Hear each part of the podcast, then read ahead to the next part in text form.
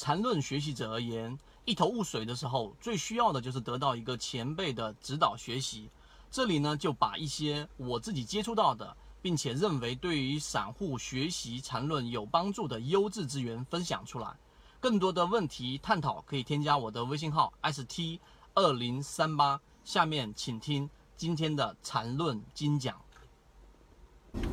一直以来，很多人都想，对于禅中说禅，它是唯一一个我们 A 股市场当中。呃，有一个系统方法的一个神话级的人物，虽然说他已经去世了，但他的理论禅论在市场当中还是有很多人去研究。那么今天我们花三分钟来给各位去讲一个框架，并且最近我们也给各位去准备了一节专门讲我们属于 A 股特色的禅中说禅。首先，长城说财呢，它有几个大的模块是需要大家去理解的。说简单也很简单，但是它的这个简单呢，之后是一个系统化的一个操作。首先，你要区分什么叫做级别啊？做股票你一定要去看一下不同的级别。例如说，你看的是短线，那么短线呢，并不是我只看日线级别，我还需要去看到六十分钟级别和二十分钟级别、十五分钟级别，甚至要看到五分钟级别，再往小就没有意义了。你要知道一只个股是怎么样从小级别慢慢慢慢慢的生长出来，最终形成一个中枢。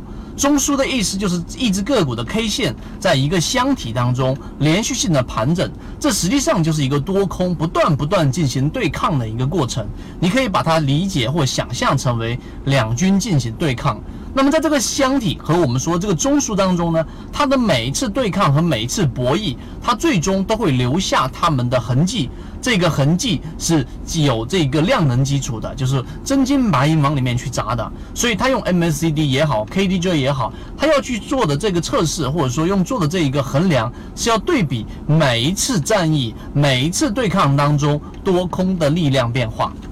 那么，当你明白这个中枢的一个。这个含义之后的第二级别啊，第一个是你要理解，我要看不同的时间级别；第二个你要看就刚才我们所说的中枢；第三个你就要看中枢的整个量能是到底持续增增长，还是我们说的这种衰竭。这里面就要提到一个词叫做背驰啊，实际上已经演化成现在所说的背离了。这个是我们所说的第三个阶段，第一阶段是我们说的时间周期，第二阶段是我们所说的你要去学会判断中枢，第三个阶段你要判断每一次中枢的量量能变化。那么好，我们来做一个实际上的操作上的一个演演练。那么当一只个股如果在持续性的上涨，那么这个上涨过程当中一定是多方占据着。大部分的这一种优势的，所以你会发现在中枢过程当中，均线、短期均线和长长期均线的整个所形成的面积除以它所在的这个时间的这个速动率是在不断增长的，面积在不断的增长，它所持续的时间也在不断增长，这就是多方的力量非常强势。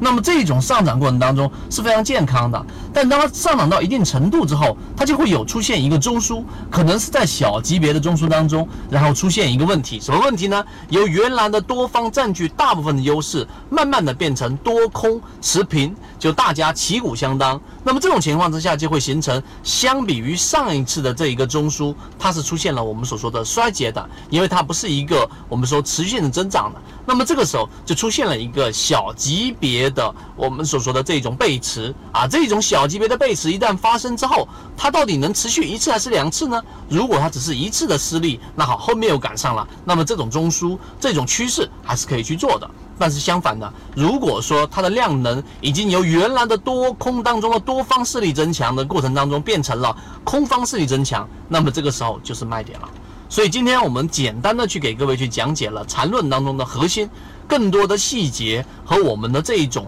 完整的语音，我会去给各位去讲到。今天就讲这么多，希望对各位有所帮助。好，各位再见。